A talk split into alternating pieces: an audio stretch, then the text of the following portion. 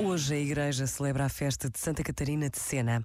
Diz-nos a sua história, que trabalhou vigorosa e incansavelmente pela paz, num tempo em que era urgente restabelecer a unidade da Igreja.